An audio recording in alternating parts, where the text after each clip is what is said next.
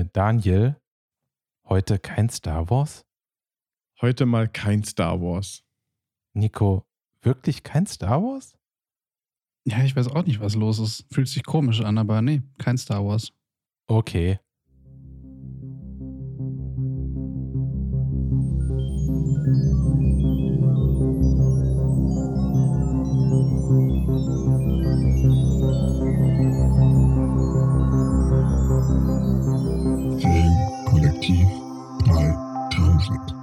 So, Star Wars also, oder?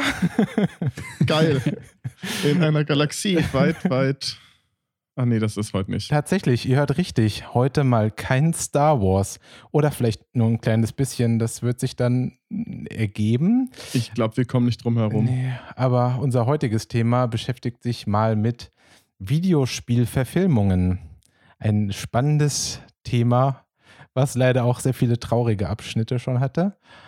Aber ähm, ja, ich denke, es wird sogar interessant für Leute, die sich nicht für Videospiele interessieren, weil wir versuchen das Ganze so ein bisschen aufzubrechen, warum der eine oder andere Enttäuschung so dabei ist. Für mich ist es ein wahnsinnig, wahnsinnig tolles Thema, weil es sind einfach meine zwei größten Leidenschaften. Leider in der Oh. Kombination eben, wie du schon gesagt hast, weil es gar nicht so geil. Das ist so wie, das ist so wie, ich stehe auf Gurken und auf Kuchen. Äh, ja, trotzdem ist Gurkenkuchen scheiße. Und jetzt bitte Rezepte einsenden für Gurkenkuchen. Oh Ich wette, da gibt es Oh. genug Leute. Und bei Chefkoch können wir mal nachschauen. Äh, da gibt es dann Kalles Gurkenstreuselkuchen. Das klingt richtig gut. Jetzt habe ich Ja, schon wieder Hunger. einmal probieren kann man ja. Aber schon mal das Wichtigste vorab: Es wird jetzt kein Podcast, den man sich vier Stunden ab, äh, anhören muss und wir jeden Film, der jemals äh, entstanden ist, aus dem Bereich Videospiele vorgestellt wird. Vielleicht machen wir es nur zwei Stunden und stellen nur jeden zweiten Film vor. Aber wir versuchen alles, soweit es geht, zu umschiffen und ein bisschen allgemeiner drüber zu reden. Ja, und ich glaube auch so ein bisschen die Zusammenhänge erklären irgendwie. Also es ist natürlich, also stellt man sich da halt ganz viele Fragen, äh, eben, warum macht man sowas überhaupt oder funktioniert sowas überhaupt? Und da gibt es ja genug Beispiele, an denen man sieht, dass es funktioniert oder nicht funktioniert oder warum es nicht funktioniert. Das werden wir da alles mal heute so ein bisschen bequatschen. Ja, ich weiß jetzt auch nicht genau, wie nerdy unsere Zuhörerschaft ist, aber wir werden vermutlich nicht über irgendwelche obskuren japanischen Animes zu Videospielen sprechen. Also vielleicht nur ganz am Rande. Ich weiß ja nicht, was äh, Nico, der alte Japanologe, so für uns im Petto hat. Was ich da so auf Lager habe. Von daher schauen wir mal. Aber ja, generell werden wir uns so ein bisschen an Hollywood-Verfilmungen halten. Genau. Das ist leider schon traurig genug. Traurig. Ach, sei doch nicht so negativ. Da gab es sehr viele Sternstunden.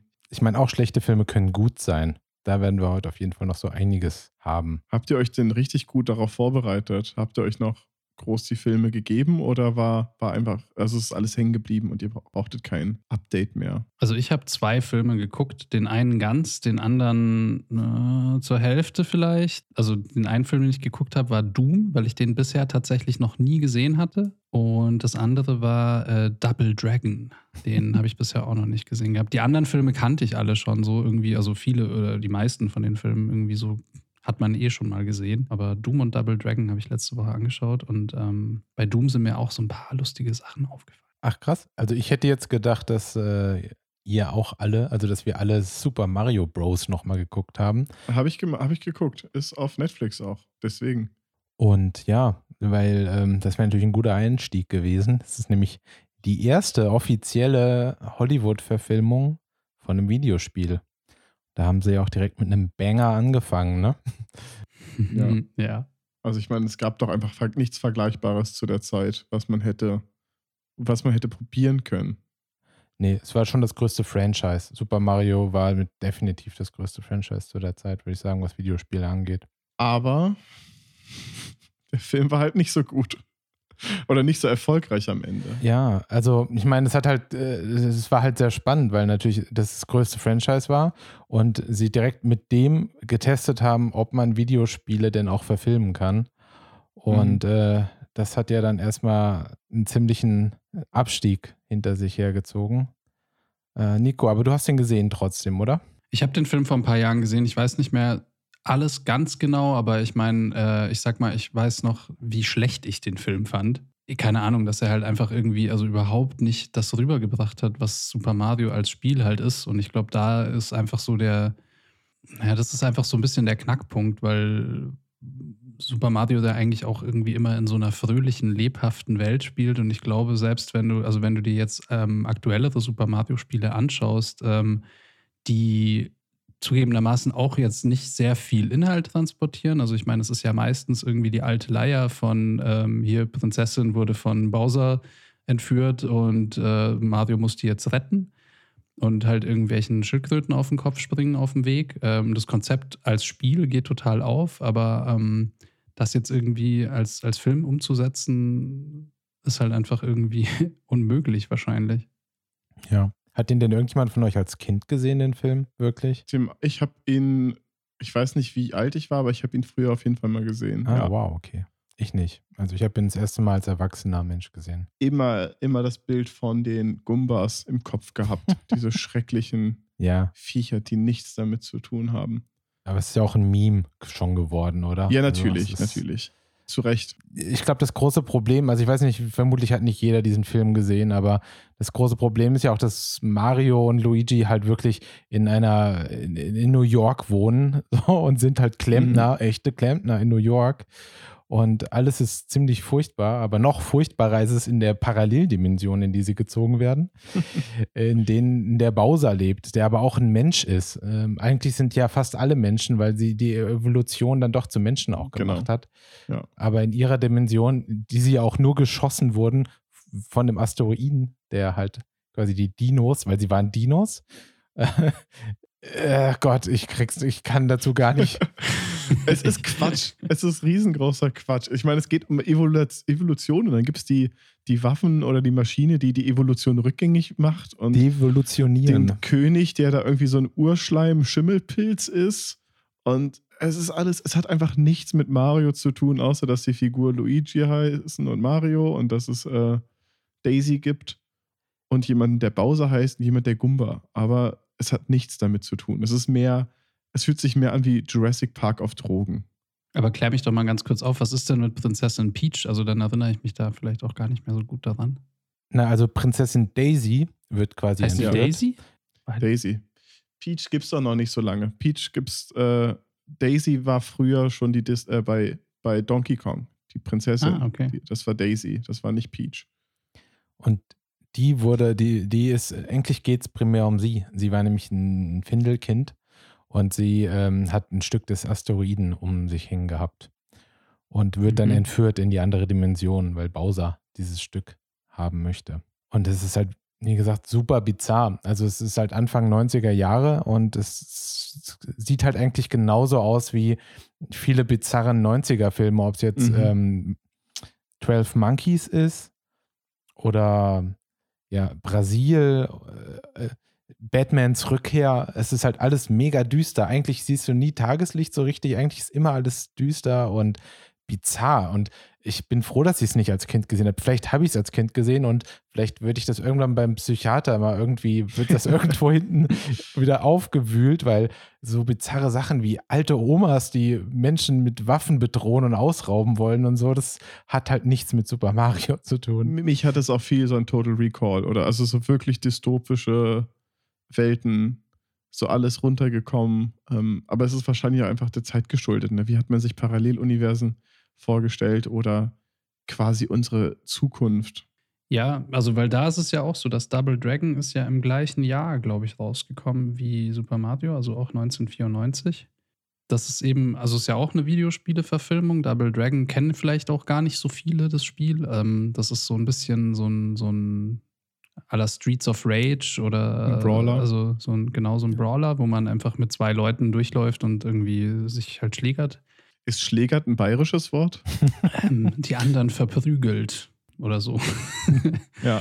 Ja, und, und da ist es halt auch so, dass der Film in, in, ähm, in New Angeles spielt im Prinzip. ähm, also so irgendwie, es gab ein großes Beben und die Erde ist äh, kaputt und ähm, alles ist radioaktiv verseucht. Und ähm, es gibt jetzt hier New Angeles, ähm, was eben auch so ein paar Hochhäuser hat und es gibt irgendwie eine Ausgangssperre. Und auch lustig, irgendwie vielleicht auch so ein Ding, was für diese Zeit ähm, maßgeblich ist. Die Bösen sind immer Punks. Also die marodierenden Banden haben alle Lederjacken und Spikes an und ähm, die, es gibt die Irokesen-Gang, ähm, von denen die dann auch aufgehalten werden. Und ähm, es ist halt immer total lustig, dass es da immer diese Thugs gibt, irgendwie so, die, die eigentlich ähm, immer aussehen wie Punks. Auch das hat man ja eigentlich immer, ne? Also ich meine auch selbst Mad Max und so, das sieht alles immer, die sind immer alle wie aussehen wie Punks. Ich weiß nicht, ob das einfach der Zeit geschuldet ist, weil das so den Amerikanern einfach nicht in Kragen passte, weil ja. Revolution und anders sein und nicht nonkonform. Ja, vor allem, weil das auch so ganz krass im Gegensatz zu meiner eigenen Erfahrung steht. Also alle Freunde von mir irgendwie, die ähm, in der Punk-Szene ähm, sind oder so. Also es sind halt einfach die nettesten Menschen, die alle einen sozialen Beruf haben und ähm, ich weiß nicht, die werden aber dann immer, also ich meine, klar, die sehen halt rough aus und dann hat man sich halt damals einfach gedacht, na gut, das sind jetzt halt die, die Thugs. Ja, Double Dragon ähm, ist eben genauso, also wirkt auch so total. Äh Aber ich finde, da finde ich es halt legitim, weil ich meine, es ist ein Brawler. Da geht es darum, dass du durch die Straße ziehst und dich gegenseitig auf die, äh, gegenseitig verprügelst. Bei Super Mario springst du durch eine bunte Welt. Weißt du, ich finde, es ist halt einfach, es ist ein bisschen näher dran und irgendwie. Ja, nee, absolut. Okay. Diese Serien, diese Filme sind aber schon technisch ziemlich solide. Also, ja. also gerade Super Mario finde ich ist Wahnsinn, also was die da so an Animatronics und so machen, also wirklich mhm. ähm, Roboter, gesteuerte Roboter für Dinosaurier und so. Ähm, eine Sache noch, Super Mario kam in 93 und zwar ganz kurz nach Jurassic Park. Und dadurch mhm. war es dann halt auch schon wirklich vorbei, weil Jurassic Park natürlich Dinos mega das cool stimmt. darstellt und alle sind wieder mega die Dino-Fans. Und dann hast du mhm. Super Mario und die sagen, die Dinos sind alle total doof und äh, sind die Feinde. Wenn du dir Yoshi anguckst, der sieht, der sieht schon echt gruselig aus im Super Mario-Film im ja. Vergleich zu irgendeinem Raptor oder sonst was in Jurassic Park. Ja, der sieht bizarr aus halt. Ne? Das ist ein kleiner angeketteter Dinosaurier irgendwie. Das ist. Ich glaube, das, das, was ich am meisten mochte an dem Film, was irgendwie sich am nächsten nach Mario anfühlte, war der Bob Omb. Die kleine ja. Bombe, die da durch die Gegend gelaufen ist. So, ja. Das war so, so kleine Sachen, finde ich, haben sie ganz gut umgesetzt. Aber im Großen und Ganzen war es eher, wir haben einen Franchise, wir haben eine bestimmte Filmart, die gerade erfolgreich ist, können wir irgendwie diese Figuren in so einen Film reinpacken. Und es war einfach nicht treu zum Spiel. Ja, also es Problem war auch, dass halt ganz, ganz viele Leute am Drehbuch rumgedoktort haben. Mhm. Und dann das Regie-Duo, die wollten dann halt was komplett anderes und waren halt so sehr auf diesen ganzen, auch Anfangs 90er-Stil so aus und haben halt ähm, auch sonst viel Werbung und so gemacht und das war halt alles, sollte halt super edgy sein. Und ja. ich glaube, dass einfach bei dieser, ich will es jetzt niemandem unterstellen, aber ich sage jetzt einfach mal so, dass bei Super Mario Bros. es einfach niemanden interessiert hat, ein Videospiel zu verfilmen, sondern die hatten halt einfach die Aufgabe, diesen Namen da drin zu haben und damit einen Film ja. zu machen. Und dann haben sie halt irgendwas damit gemacht, worauf sie Bock hatten.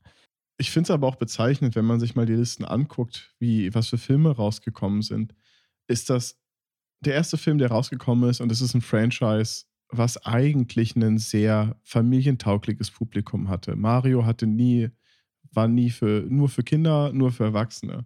Wenn man sich jetzt mal die Liste anschaut, die es ja bei Wikipedia zum Beispiel glücklicherweise gibt, alles, was danach kommt, sind irgendwie Beat'em Up oder Actionfilme. Nichts davon ist unter 12 oder 14 Jahre oder 16 Jahre freigegeben.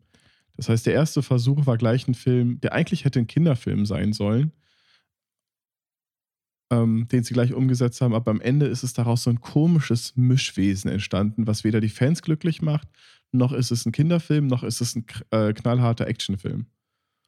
Ich glaube, ja. es ist vielleicht auch einfach so, ähm, ja, dass eben, man wollte halt diesen Markennamen und dann hat man aber festgestellt, vielleicht funktionieren genau diese plumpen Filme besser. Also, ne, es gibt ja, also ich glaube tatsächlich, also mir geht es auch so, die, die Filme, wo ich gar nicht auf die Idee komme, irgendwie die die Story zu suchen.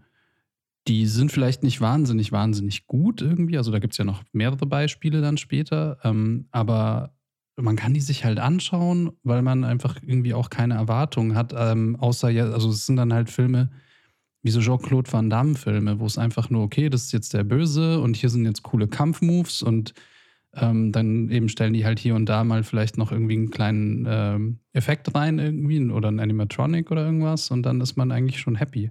Und Ja. ich glaube, ähm, bei Super Mario ist halt aber auch eine Ding, ein Ding, ähm, was die halt auch komplett missachtet haben. Also wie du schon sagst, die haben halt Kohle in die Hand genommen, weil es gab halt eine Marke. Und dementsprechend haben die halt irgendwie schon was aufgefahren. Aber ähm, es ist vielleicht auch so eine, so, eine, so eine frühe oder invertierte Form des Uncanny Valley irgendwie. Also für, keine Ahnung, für unsere Zuhörer, die nicht wissen, was das Uncanny Valley ist, ein kleiner Exkurs vielleicht.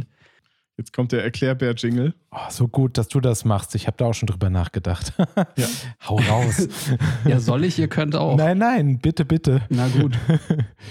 Es ist im Prinzip, also da geht es darum, das kommt, also der Begriff kommt aus der, aus der äh, Robotik quasi, wo man Roboter gebaut hat ähm, und ähm, die werden immer menschenähnlicher, diese Roboter. Und da ist es quasi eine, ein, ein Graph, auf dem man einfach die, die Akzeptanz beim Betrachter gegenüberstellt mit dem Grad an Realismus. Und da sieht man halt, wenn Dinge sehr stilisiert sind, also wenn ich halt irgendwie eine Menschenpuppe mache, wie jetzt in den Pixar-Filmen mit großen Augen und runden Köpfen, die ganz klar so zeichentrickmäßig aussieht, dann ist die Akzeptanz beim, beim Zuschauer, beziehungsweise eben, wenn es jetzt ein Roboter wäre, also dann eine, eine Puppe oder so, die, die offensichtlich nicht wie ein Mensch aussieht, ist die Akzeptanz sehr hoch und die wird dann auch höher, umso menschenähnlicher das wird. Also wenn man jetzt anfängt bei einem, bei einem Viereck oder so, dann ist die Akzeptanz natürlich nicht hoch, wenn ich noch gar keinen Menschen erkenne. Aber das geht nur bis zu einem gewissen Punkt. Und dann stürzt die Kurve drastisch ab. Und zwar an dem Punkt, wo die, die Ähnlichkeit zu einem Menschen schon fast erreicht ist, aber nicht ganz. Und das sind halt so Beispiele wie, wie ähm, Schaufensterpuppen oder Chucky die Mörderpuppe oder so, wo, wo etwas so menschenähnlich wirkt, dass es eigentlich fast schon gruselig ist, weil man halt doch erkennt, dass es kein Mensch ist. Oder um in die Zukunft vorzugreifen, Final Fantasy. genau das. Und ähm, ja, genau. Und danach steigt die Kurve wieder an. Also da, wo dann wirklich der Punkt erreicht ist, wo man diese, diese, diese künstliche, diese Lebensform quasi gar nicht mehr von einem echten Menschen unterscheiden kann, da ist die Akzeptanz dann logischerweise wieder hoch.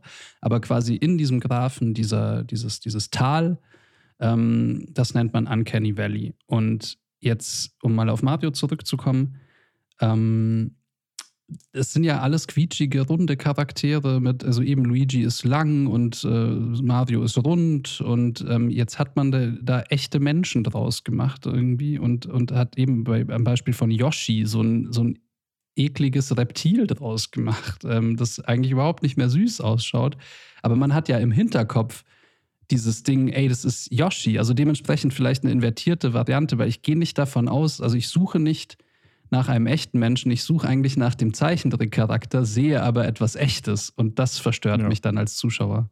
Ich finde, ähm, es ist keine Videospielverfilmung, aber ich hatte das gleiche Problem, als ich mir die Neuverfilmung von Dumbo angeguckt habe, den Tim Burton-Film. Ich weiß nicht, ob ihr den gesehen habt, Nein. ähm, aber Dumbo ist, glaube ich, mit meinem Lieblings-Disney-Film, der alte. Und dann gibt es auf einmal den Versuch, den Elefant mit den großen Ohren, der normalerweise einfach super liebenswürdig ist, als, naja, mehr oder weniger realistischen Elefanten darzustellen, der aber trotzdem diese Features hat. Und auf einmal hat man immer im Kopf dieses kleine, süße Ding und schaut sich das an und fragt sich, wer, äh, wer dieses Monster erzeugt hat. Und ich finde, das ist bei Mario halt ähnlich. Ist so, ich gucke mir Toad, ich meine, selbst Toad kommt da drin vor, Yoshi kommt vor, die Gumbas kommen vor. Und das ist so, Alter, das ist voll das schöne Design gewesen, aber das, was ihr da gemacht habt, hat nichts damit zu tun. Das hat nichts mit dem Charme. Der Film wäre vielleicht gar nicht so schlecht gewesen, wäre es nicht der Mario Brothers Film, sondern einfach Klempner versus Dinosaurs oder was auch immer. Ich denke auch, also der Film wäre vermutlich irgendwie eine bizarre Art von Klassiker. Ich, deswegen ich würde schon fast mit Brasil und so wieder gleichsetzen, der ja heutzutage Mhm. extrem beliebt ist. Diese ganzen, diese Art und Weise, in der Terry Gilliam seine Filme gemacht hat, ist ja einfach so, steht für 90er und so weiter, weil es halt wirklich dieses bizarre, düstere, aber interessante Sets, die nicht echt aussehen, aber irgendwie dadurch so eine Fantasiewelt ergeben. Und ich glaube, das hätte da auch funktioniert, aber halt nicht als Super Mario Brothers Ja. wie du schon sagtest, danach kamen ja dann eigentlich mehr so Kampf, Kampffilme, Ja. Kampfspielverfilmungen. Und äh, ja, da kam ja dann Street Fighter. Der ja auch ziemlich furchtbar war. Ich weiß nicht, ob von euch Ach, jemand irgendwas gerne zu Street Fighter sagen möchte. Ich kann mich an den ehrlicherweise gar nicht mehr erinnern. In Street Fighter hat Kylie Minogue mitgespielt. Und Jean-Claude Van Damme. Ach, stimmt. Oh, das war der mit Jean-Claude Van Damme. Jean-Claude Van Damme und Kylie Minogue. Oh, ich musste mich die ganze Zeit immer an äh, Legend of Chun-Li denken, aber der ist es ja nicht. Das ist ja der alte mit Van Damme als. Der spielt Bison, oder? Nee. Nee, der spielt äh, geil. Raoul Julia spielt Bison. Das war, glaube ich, Okay. seine letzte wirklich große Rolle. Das war ja auch ein Schauspieler, der sonst sehr ja, dafür bekannt war, gut, ein guter Schauspieler zu sein. Und hat es dann irgendwie zur Liebe seiner Kinder oder Enkelkinder irgendwie gespielt. Und ähm, war dann, glaube ich, niemand so richtig happy damit. Aber was war denn von dem das Problem? Also, wie gesagt, ich habe ihn nicht auf dem Schirm, aber, Der ist halt Trash. Ist halt wirklich einfach ein ganz brutaler Trash-Film. aber es ist halt nicht so Trash, um auf den nächsten Film, also Nein. eigentlich ja den, den direkten Konkurrenten davon von Street Fighter, ist schon immer Mortal Kombat. Ja. Und ich hatte immer das Gefühl, die wissen, dass das nicht ernst ist. Ne? So wie die Mortal Kombat-Spiele nicht ernst sind. Und ich habe ich hab die Hoffnung, vielleicht ist es auch nur, was man sich einredet, dass sie von Anfang an sich nicht zu ernst genommen haben, als sie diesen Film produziert haben. Bei Mortal Kombat. Ja, Nee, das da bin ich mir auch relativ sicher. allein der Ja. Soundtrack. Ich glaube auch, aber der, der, der Soundtrack ist unglaublich geil. Bestes Lied, was je gemacht wurde, wenn ihr mich fragt. Also Mortal Kombat Soundtrack, wenn wer den nicht kennt, sofort anhören. Wahnsinn. Also der pumpt einfach. Das ist einfach die Quintessenz aus 90ern und Videospielen und einfach nur geil. Ja, es ist schon wirklich das Beste, was es gibt. Ja, also ich glaube, eigentlich war die Idee ja sehr gut, dass sie Video, dass sie so Kampfspiele verfilmt haben, weil Ja, passt ja zur Zeit. da gibt es ja auch keine Story in dem Sinne. Also du kannst, also womit Videospielverfilmungen sind ja immer so ein bisschen dafür gedacht, die müssen einerseits dem Zuschauer, dem, der den Film guckt, gefallen, aber Mhm. sie müssen auch den Leuten, die die Videospiele mögen, gefallen. Aber bei einem, bei dem Videospiel-Fan, dem kannst du ja relativ gut gerecht werden bei einem Kampfspiel, in dem du einfach nur Leute hast, die kämpfen Ja. und im Zweifelsfall die gleichen Namen haben wie die Charaktere. Fertig. Der Videospieltyp Ja. ist happy und dann kannst du dich mit dem Rest darauf konzentrieren, dass es irgendwie ein Film wird. Und ähm, dadurch ist es natürlich einfacher als bei sowas wie Super Mario, was ja schon ein bisschen mehr Story hat. Also auch nicht Mhm. wirklich, aber halt irgendwie in, eine angedeutete Story hat und deswegen erwartet Mhm. man eine Story davon. Genau, ich meine, am Ende so ein, so ein Street Fighter oder Mortal Kombat ist vom Storygehalt noch weniger als ein Bundesligaspiel. Das sind zwei random Typen oder Teams, die aufeinandertreffen und sich auf die Fresse hauen und der Bessere gewinnt. Ja. Wenn man das Aber- natürlich klug verknüpft, was man ja mit einem- bei Mortal Kombat so oder so machen kann durch das Turnier, ähm, dann ist das ja einfach. Das ist nichts anderes als irgendein anderer Van Damme ähm, Kampffilm. Ja. Die Filme sind halt ehrlicher. Also Ja. man versucht dann, glaube ich, nicht irgendwas in eine Form zu pressen, in die es nicht reingehört, sondern es ist halt einfach ein, ein plumpes Kampfgeschehen und es wird halt genauso als äh, Turnier verfilmt und es ist einfach, äh, ja, nur ein Kampffilm mehr oder weniger mit, mit coolen Sprüchen und coolen Charakteren und den, den, den gängigen äh, Slapstick und Punchlines. Also hier, wenn Gordo in die Eier reingeschlagen bekommt von, äh, von wie heißt der gleich nochmal? Luke Cage. Johnny Cage, Genau. sorry. Johnny Cage, nicht Luke Johnny Cage, ja. Ähm, ja, aber der Film hat, also Mortal Kombat hat, Street Fighter fand ich nicht, also fand ich scheiße, aber das war so ein, so ein ist okay Scheiße oder ein guter Scheißfilm so ungefähr. Mortal Kombat fand ich wirklich gut. Also, der, also nicht, mein Gott, kommt Wann drauf an, hast du ihn das letzte Mal gesehen? Mm, Ich habe den Film, glaube ich, dreimal gesehen. Also das letzte Mal Ja. vor vier oder fünf Jahren. Ach, krass, und okay. also schon, also vor, vor gar nicht so langer Zeit. Und also ich, ich hatte einfach Spaß, ihn anzuschauen. Also ich finde ihn natürlich jetzt nicht irgendwie cineastisch inhaltlich gut oder so, aber es, ich habe ihn klar. angeguckt und ich fand's okay. So. Leute, ich lehne Ja. mich jetzt mal weit aus dem Fenster. Ich habe Mortal Kombat so zwischen 10 und 20 Mal auf jeden Fall gesehen. und ich, für mich, Spoiler, ist es vermutlich die beste Videospielverfilmung bis heute. Okay. Ich mag den Film echt gerne. Also für mich ist es mein, lieb, beliebte, mein Lieblings-Trash-Film überhaupt. Ich finde, dass alle Filme vorher einfach zu überambitioniert waren. Die wollten Mhm. was erzeugen, was nicht da war. Und Mortal Kombat ist der erste Film, der das nicht mehr gemacht hat. Ja, vor allem habe ich das Gefühl, Mortal Kombat war, also die hatten halt einfach echt die Möglichkeit, sehr nah an der Vorlage zu sein, wie ihr schon gesagt habt. Ne? Man bedient halt, man macht alle Seiten glücklich. Er sieht aber auch gut aus. Also zumindest habe ich eine Erinnerung. Aber ich glaube so, Der erste. Ja, stimmt, stimmt. aber ich meine, die haben eine, die haben ordentliche Effekte drin, aber man muss natürlich auch sagen, dass die Art und Weise, wie das Spiel damals gemacht wurde, ja auch eine ganz andere Herangehensweise war. Ich meine, die haben Street Fighter, das sind alles klassisch gepixelte Animationen. Und bei Mortal Kombat hatten sie ja schon dieses Verfahren, um, um äh, Schauspieler zu digitalisieren, dass sie einfach Sequenzen gefilmt haben. Das heißt, die ursprüngliche Ästhetik vom Videospiel war schon immer Menschen in Kostümen machen alberne Sachen. Und dadurch musstest du jetzt auch nicht so wie bei Street Fighter Figuren umsetzen, die total überzeichnet dargestellt werden. Und wenn du das machen willst, um die Fans glücklich zu machen, musstest du sie richtig absurd verkleiden, sodass es aussieht wie billige Kostüme aus dem Disneyland.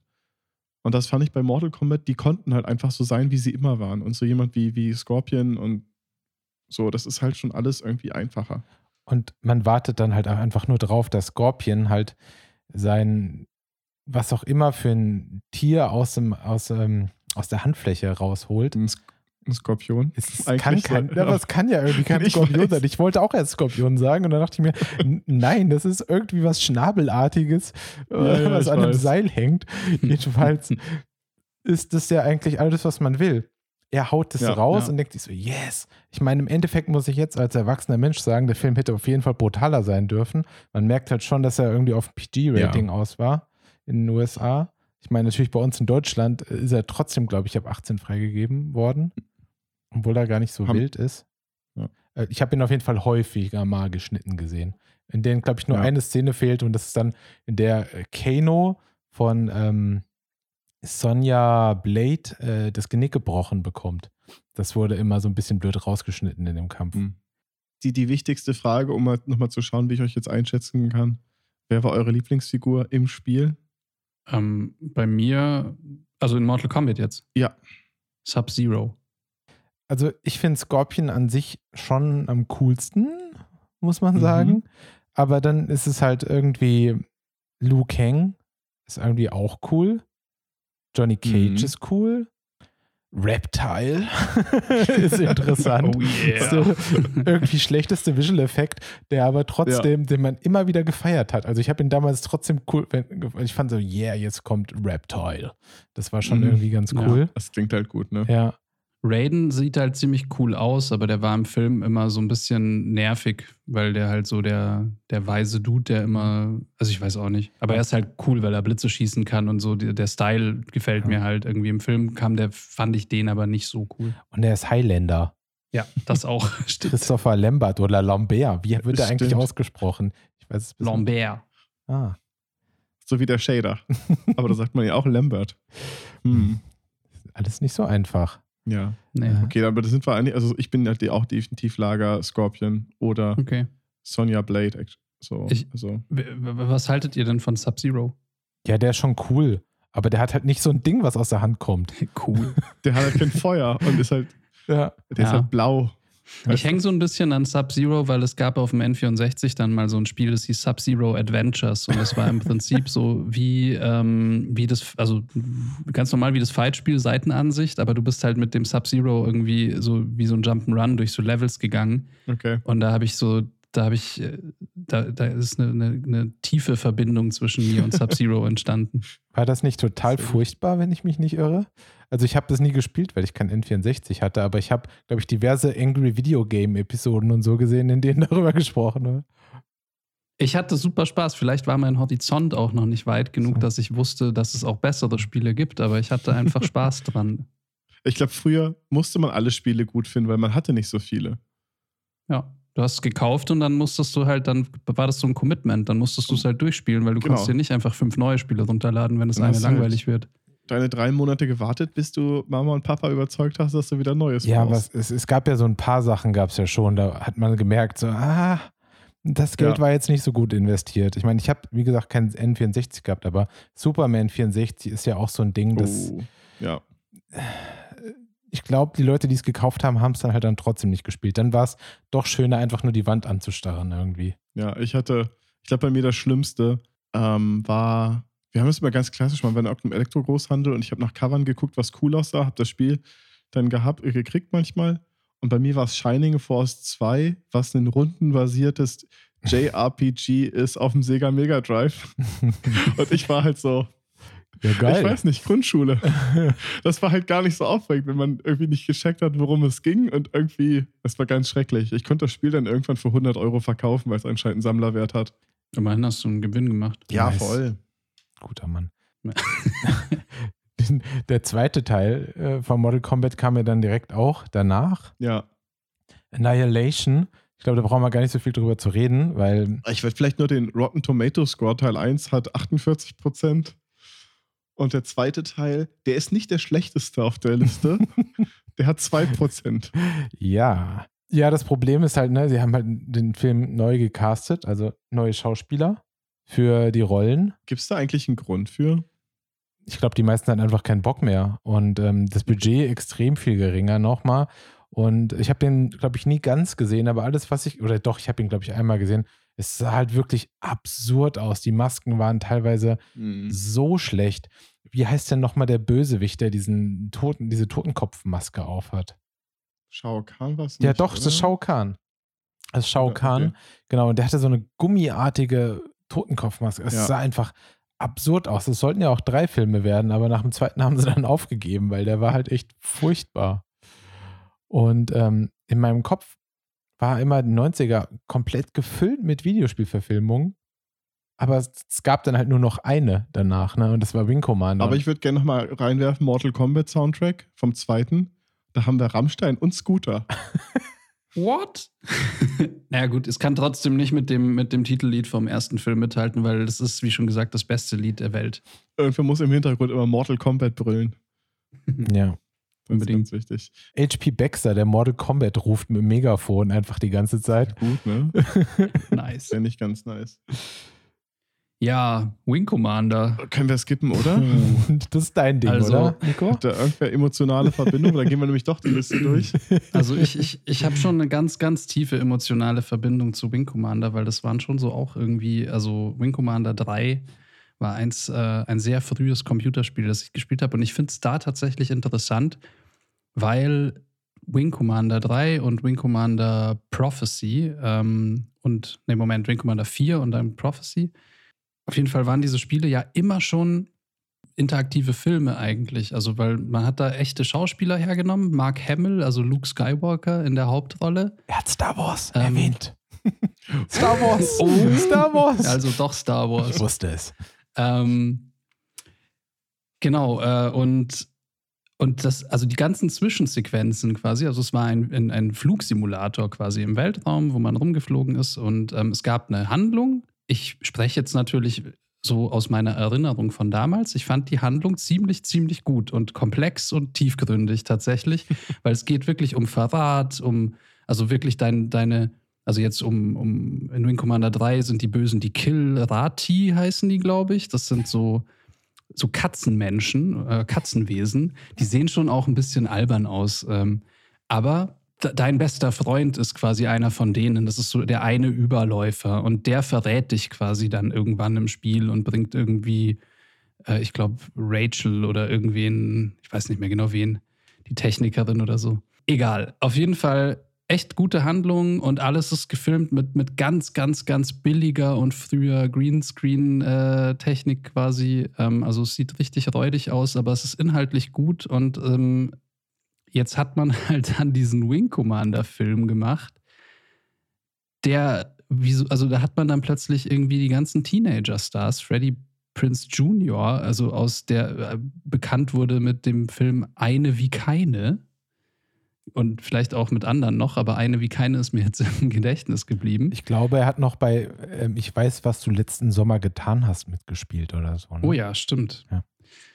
Ähm, ja, und der hat dann plötzlich irgendwie ähm, die Hauptrolle in Wing Commander gehabt und der Film hatte eigentlich so, so kaum, also es gab auch diese Kilrati, ähm, die sahen aber, glaube ich, scheiße aus, wenn ich das, ich spreche jetzt auch wieder nur aus meiner Erinnerung, aber ähm, ja, also es war einfach, es war von der Komplexität, also es war, warum hat man nicht einfach Mark Hamill genommen für den Film? Der, äh, zu der Zeit war der, glaube ich, auch nicht so teuer. Ähm, also, ne, der hat ja nicht viele andere Filme gemacht. Meinst du nicht, dass der 99 schon ganz schöne Preise hätte aufrufen können? Nein, ich glaube ganz ehrlich, die wollten junge Schauspieler haben, weil sie einfach ein jugendliches ja. Publikum haben wollten. Und Mark Hamill, Star Wars, war halt auch schon ein bisschen zu nerdig für die ganze Angelegenheit. Ist vielleicht ja. auch schwierig, ne? wenn du schon einen, äh, naja, einen Star aus einem, aus einem Weltallspiel oder Weltallfilm quasi nimmst und in die gleiche Rolle castest wieder, dann werden sofort alles mit Star Wars vergleichen.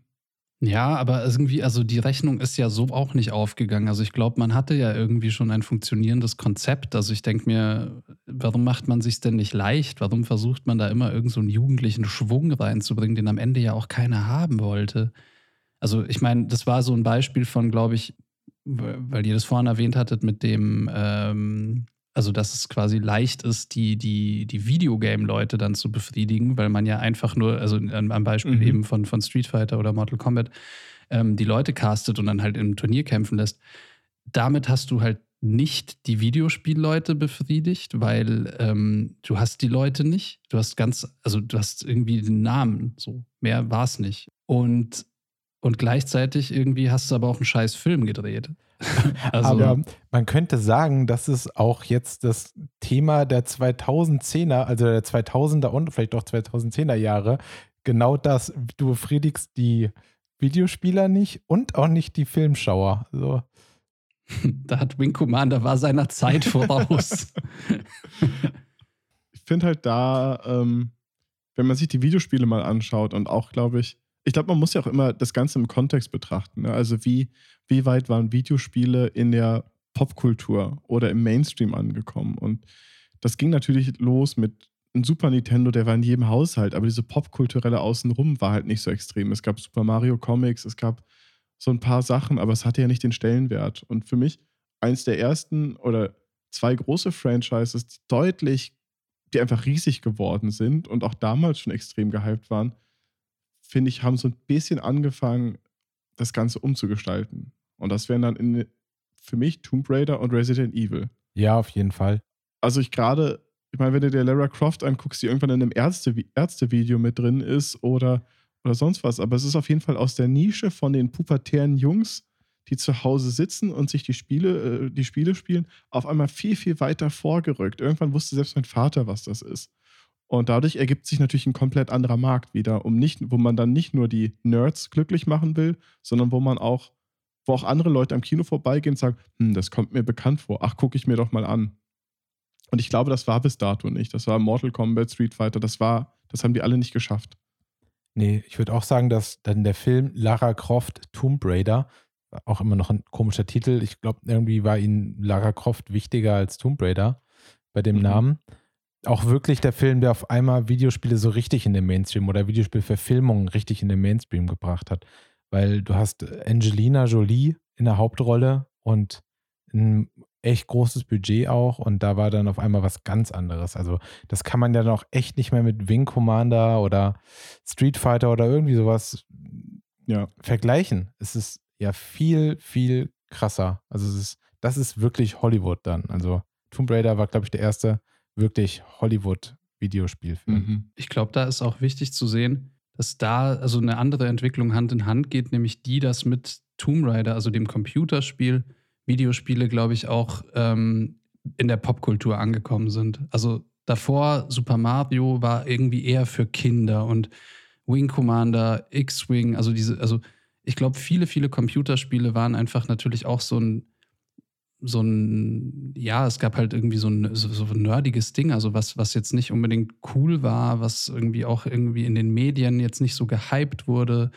Also ich meine, ich bin als Kind dann damals irgendwie in irgendein so ein Spielegeschäft in der Schillerstraße in München. Da ist es so dieser äh, Computerstrich, haben wir das immer genannt, weil da gab es äh, Dönerläden, ähm, Sexshops und Computergeschäfte. Und da gab es den, den Game Zone und äh, da ist man, oder den, den PC Fun war ein Geschäft. Und da waren eben diese Computerläden, wo man sich mit Preislisten seinen eigenen PC zusammengestellt hat und auch diese Computerspielläden. Und es waren aber so eine Subkultur halt von Computernerds, Ja. glaube ich, und gar nicht.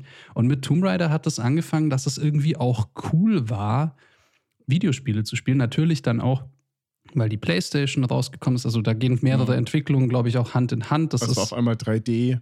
ja genau. mein, Lara Croft war ja auch eigentlich so ein bisschen die, das Maskottchen von, von der PlayStation eigentlich. Es gab es natürlich auch auf dem PC und es gab es Mhm. irgendwie bis zum gewissen Punkt auch auf dem Saturn. Aber eigentlich war das so dieses Ding Tomb Raider und PlayStation. Das war cool. Das war Ja. so 90er Jahre Teenager-Ding. So, da war nichts mehr für Kinder. Das war für Teenager.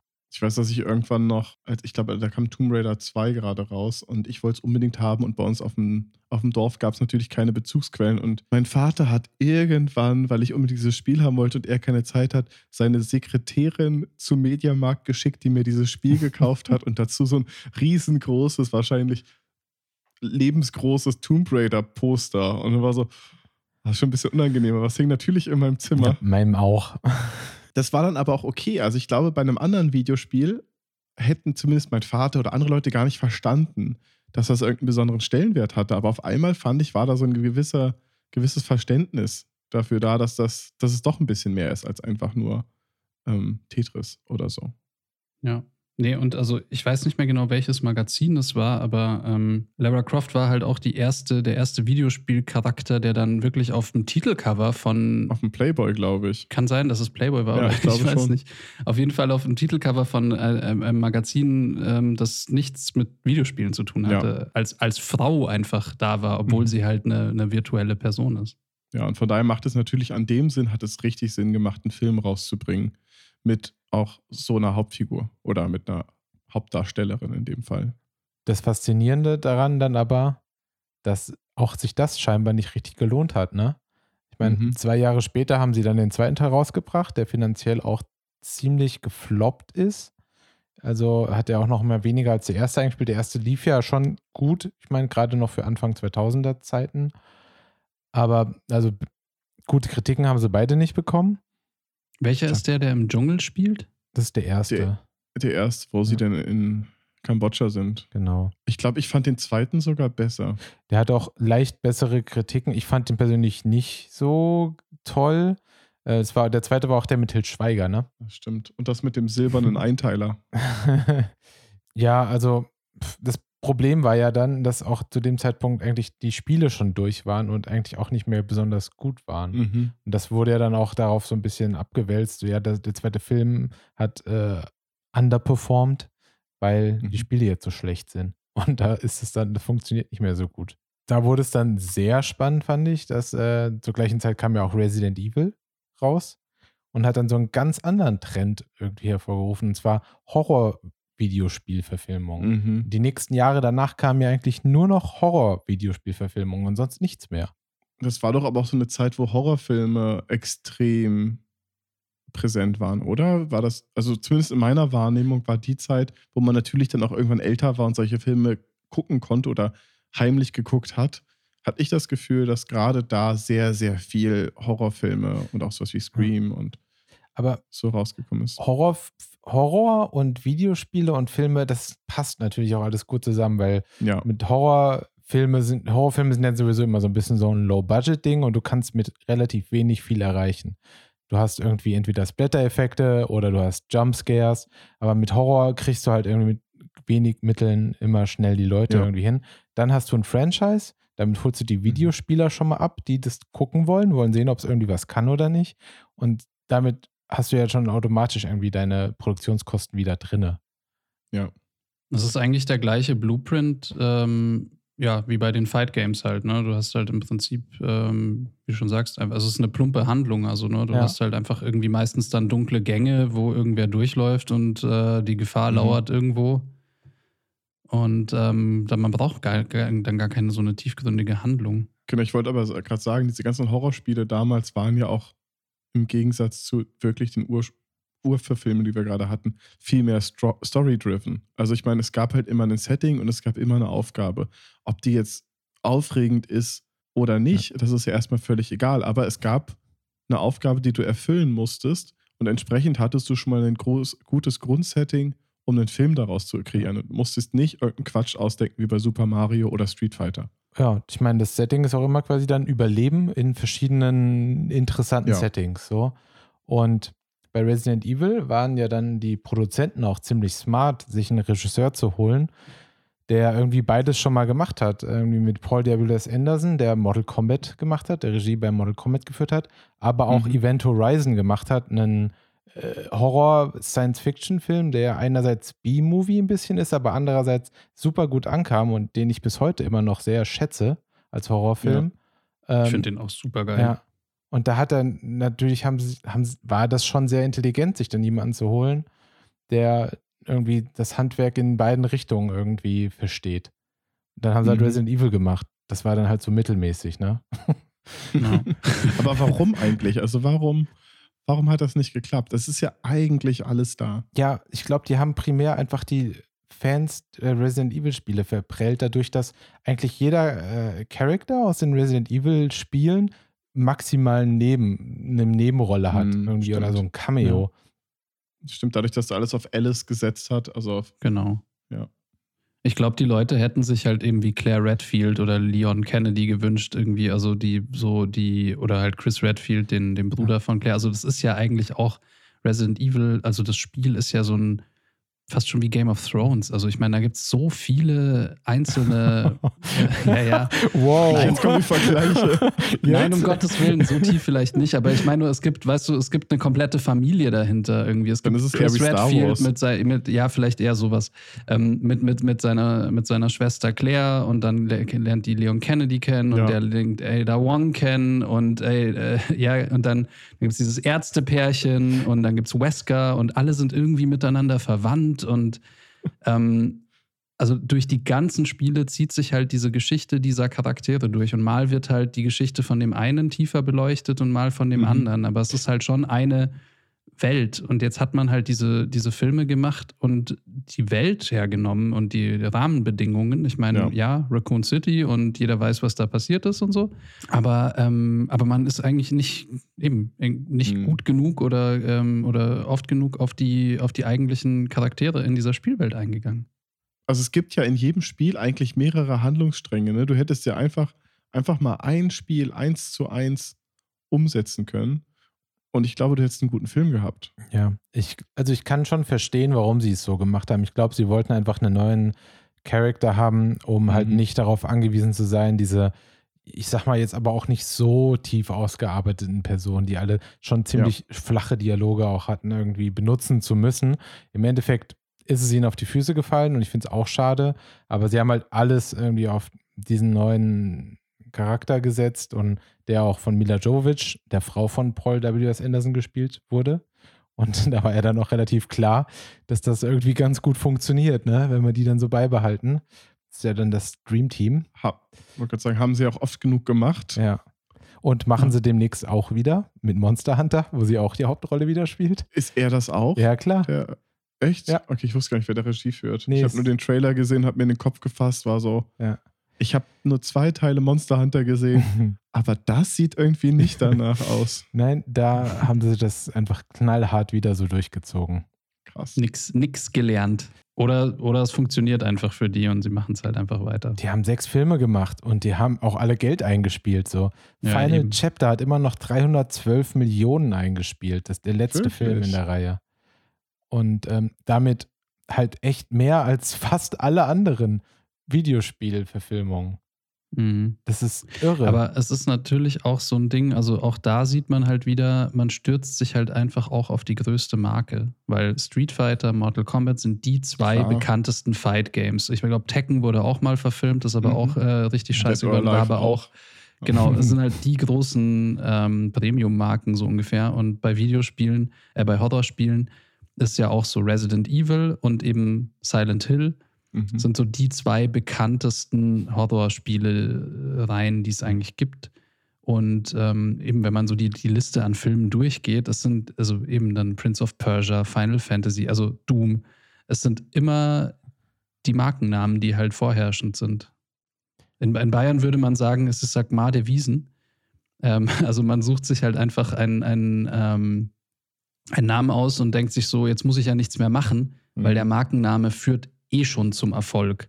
Und ich glaube, ab und zu stimmt das dann aber auch, weil, also für, zumindest für den ersten Teil von, von Ja. so einer Reihe vielleicht, weil die Leute gehen halt hin, ähm, weil sie halt in der Hoff, also die Hoffnung haben, dass es was Cooles wird und dann sind sie enttäuscht und zweiten würden sie sich vielleicht nicht mehr anschauen. Der wird dann auch nicht mehr Mhm. gemacht, aber Aber es Ja. kann halt auch ganz schnell nach hinten losgehen, ne? wenn du genau diesen Fanservice dann nicht lieferst Mhm. und dann auf einmal ein Shitstorm entsteht, wie bei, um weit in die Zukunft zu greifen, wie bei Sonic, weil dein Film nicht so aussieht wie, dein, Vi- wie das Videospiel und auf einmal alle Leute das boy- boykottieren wollen. Das ist halt schwierig. Aber deswegen haben sie ja bei Resident Evil 2, den ich übrigens extrem furchtbar finde, ähm, da sehr nachgelegt, was Fanservice angeht und haben sehr viele äh, Charaktere aus dem Spiel auch mal so wenigstens so ein bisschen eingeführt, bis hin sogar zu Nemesis, der dann im Stimmt, zweiten das war Teil der mit vorkommt. Nemesis. Ja. Ja. mhm. Und deswegen, da haben sie schon gelernt, ähm, haben es aber halt immer nur so als Nebencharaktere, haben es halt so beibehalten, dass es Nebencharaktere sind. Eine was, was wir Anfang der 2000er noch äh, ein bisschen übergangen haben, aber trotzdem schon mal erwähnt hatten, ist natürlich Final Fantasy, der Film The Spirits Ach, Within. stimmt. Ah, ich habe ihn. Das war bei mir der dritte Film, den ich mir als Vorbereitung für den Podcast angucken wollte, aber ich musste dann nach 40 Minuten ausmachen. Ja, es ist wirklich unglaublich bizarr, also was dieser Film so abgeliefert hat. Ich meine, es ist auch ein super ambitioniertes Projekt wieder gewesen. Man kann ja auch verstehen, wo es herkommt. Die Final Fantasy Spiele zu der Zeit davor haben ja auch immer schon sehr viel Wert auf äh, sehr gute Zwischensequenzen gelegt und ja, also haben wir ja auch schon Maßstäbe gesetzt, schon bei Final Fantasy VII, was ja so ein bisschen der ausschlaggebende Grund war, überhaupt diesen Film zu machen. Äh, haben sie ja schon sehr krasse CGI-Videosequenzen gehabt. Aber Ja. ja. das Ding ist halt massiv gefloppt und äh, hat die Videospielfirma Square, jetzt ja Square Enix, schon fast in den Ruin getrieben. Mhm. das, das Prinzip hinter Final Fantasy ist ja eigentlich, dass seit dem ersten Spiel es ist eigentlich immer ein neues Spiel. Also Final Fantasy 1 hat nichts mit Final Fantasy 2 zu tun. Die haben, also es geht immer so um Kristalle in diesen Spielen, aber die Charaktere sind immer neu. Also man, man muss Final Fantasy ähm, 6 nicht gespielt haben, um äh, 7 spielen zu können. Und 8 spielt auch in einer ganz anderen Welt. Und insofern war es ja eigentlich schon interessant, ähm, weil man nicht das Problem hat wie bei Resident Evil, dass irgendwie jetzt äh, die ganzen Fans unbedingt die alten Charaktere wiedersehen wollen. Ja. Sondern, ähm, also in Final Fantasy ist es so ein Ding, da gibt es dann immer zwei Charaktere, Biggs und Wedge. Ich weiß nicht, ob das was auch wieder mit Star Wars zu tun hat. Aber die heißen immer so und die kommen in jedem Spiel vor und immer, sind aber immer eine andere, ähm, eine andere äh, Rolle. Also die spielen immer irgendwen anders, die haben nur den gleichen Namen. Mhm. Ähm, Und kleine süße Chocobos. Stimmt, Chocobos kommen auch irgendwie in mehreren Spielen vor. Ähm, aber genau, also die, die Story und das ganze, die ganze Welt, in der diese Spiele spielen, haben nichts äh, miteinander zu tun. Und da bietet sich ja dann eigentlich schon an zu sagen, hey, wir machen jetzt einen Film und wir können eigentlich machen, was wir wollen, solange ähm, wir so ein paar Prinzipien irgendwie treu bleiben, weil sich das Final Fantasy-Universum ja sowieso mit jeder Iteration äh, neu erfindet. Mhm. Ähm, das heißt, ich glaube, dass sie jetzt gesagt haben, wir machen eher was, was Zukunftmäßigeres mit erwachsenen Charakteren und nicht irgendwelchen niedlichen Anime-Charakteren. Das war an sich gar nicht das Problem, weil Final Fantasy VIII zum Beispiel ist als Spiel auch schon nicht mehr diesem Anime-Prinzip gefolgt, sondern da sahen die Charaktere ja auch schon äh, realistischer aus und das war ein erfolgreiches, gutes Spiel. Und sie hatten Ähm, Gunblades. Eine Mischung aus Waffe, Pistole und Schwert. Ja, Squall Lionheart. Ja. Auch tolle Namen hatten die, äh, war der Hauptcharakter in dem Spiel. Natürlich nicht so bekannt ähm, wie Cloud aus äh, Final Fantasy VII. Aber ja, also es hat einfach trotzdem nicht funktioniert. Also der Film war einfach trotzdem nicht, nicht gut und da waren wir genau in diesem Uncanny Valley eben drin, dass, ähm, ja, dass man die Charaktere einfach, wir waren, glaube ich, technisch noch nicht so Noch weit. nicht an, es war mega ambitioniert, das ganze Ding als äh, animierten Film umzusetzen. Ich glaube, auch das wäre was, hätte man es mit echten Schauspielern gedreht, in einem ähnlichen Setting, dann wäre es okay gewesen. Aber so wirkte das alles so tot und ich weiß es nicht. Es, Ich finde aber, dass die, die ähm, Menschen gar nicht so verkehrt, also ich finde auch nicht, dass die so extrem uncanny aussehen. In, ich, also wenn ich, wenn ich mir einen Still angucken würde, einfach nur einen Screenshot oder sowas, dann geht es. Aber in dem Augenblick, wo sie reden, Emotionen rüberbringen sollen oder animiert sind, sind die so tot, weil denen so Ja. viele Ebenen fehlt. Ähm, die sind von den Oberflächen nicht schön. Man sieht halt einfach, dass wir damals sowas nicht mit Raytracing rendern konnten oder sonst was. Also einfach vom technischen, die technische Limitierung hat es, glaube ich, kaputt gemacht. Ich glaube, es hätte funktionieren können, aber es gab einfach nicht die Kapazitäten damals dafür. Ich meine, du bist, glaube ich, eher unser Experte, was Animationsfilme angeht. War das eigentlich so der erste Animationsfilm im großen Stil, der eine, versucht hat, einen realistischen Look zu erzeugen? Weil man hat ja vorher sonst immer nur Pixar-Filme und so gehabt, die ja einfach nicht realistisch sind und deswegen auch einfach immer schon gut funktioniert haben, auch Anfang der 90er. Ich glaube schon, also ich glaube, mir ist zumindest keiner bekannt. Der, ich meine, das ist von 2001. Ähm, ja. wann, wann, kam denn Beowulf raus? Beowulf kam deutlich später. Ja. Ich glaube, der kam eher so im 2008, 2009. Hm. Also wenn du überlegst, ich meine, äh, Toy Story ist 95 rausgekommen. Das war der erste abendfüllende 3D-Animationsfilm. Und das ja. sind Spielzeuge. Und sechs Jahre später haben sie schon versucht, fotorealistische Menschen darzustellen. Das ist super ambitioniert. Und ich glaube, es gab zu dem Zeitpunkt nichts und es gab danach auch lange nichts, wo sie das probiert haben. Ich finde auch, die Menschen sind immer noch meiner, also jetzt meiner mhm. halbwegs äh, ähm, kompetenten Meinung als Nicht-3D-Artist. Und so finde ich die Menschen persönlich immer noch am besten gelungen von allem an dem Film. Also ich finde die Environments und die FX sehen wesentlich schlechter nochmal aus. Da ist okay. gefühlt weniger Geld reingeflossen. Es ist ja auch alles einfach nur eine graue Masse. Also es ist ja wirklich, ja. Der, der, die, die Farbpalette des Films ist ja wirklich nicht vorhanden. Mich würde bis heute mal interessieren, ob es sowas wie ein Grading danach überhaupt gab oder ob einfach. ich glaube nicht. Äh, weil, also, ich finde einfach, der Look turnt total ab einfach. Es sieht einfach nicht interessant aus. Und ähm, das war auch schon so ein Problem. Aber zu der Zeit war ja auch der Tenor von allen ähm, Filmreviewern so, ja, technisch Wahnsinn. Also das ist immer so, da den Credit geben alle diesem Film immer. Es ist immer so, die Story ist furchtbar, es ist super langweilig, es will halt so ein, äh, eine Space Opera sein, aber ist halt eine mhm. total langweilige.